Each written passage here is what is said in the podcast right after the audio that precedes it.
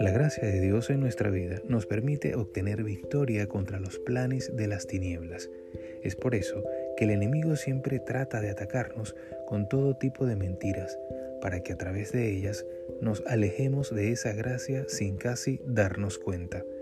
Esta es la alerta que nos da la Biblia en Hebreos 12:15. Mirad los unos por los otros para aseguraros de que ninguno pierda la revelación de la gracia de Dios y aseguraos de que nadie tenga una raíz de amargura creciendo en su interior, porque eso solo causará problemas y envenenará el corazón de muchos.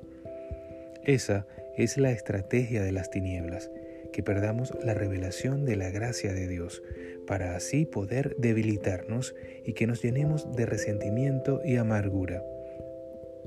Déjame ponerte de nuevo un ejemplo. Imagínate que Alejandro se encuentra ahora mismo en un momento óptimo a nivel espiritual.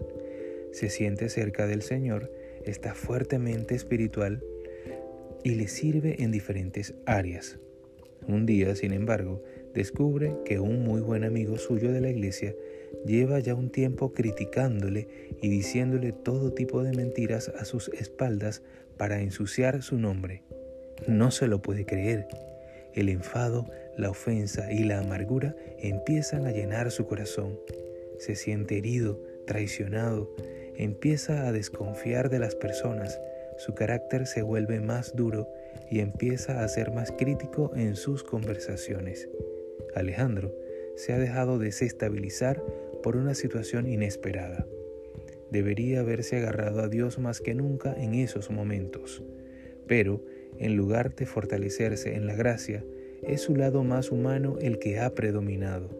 Ha dejado la gracia de Dios a un lado y ahora está herido, enfadado y además está transmitiendo esa amargura a su alrededor, afectando a otras personas. ¡Qué gran victoria para las tinieblas! Amigo, que ninguna situación o mentira de las tinieblas te haga caer de la gracia. ¿Hasta qué punto te sientes hoy lleno de la gracia de Dios? Pídele al Señor más de su gracia sobre tu vida y aférrate a ella con todas tus fuerzas, sobre todo en los momentos de prueba. El Señor está a tu lado para darte victoria contra las tinieblas. Que tengan un maravilloso día, que Dios los guarde y los bendiga.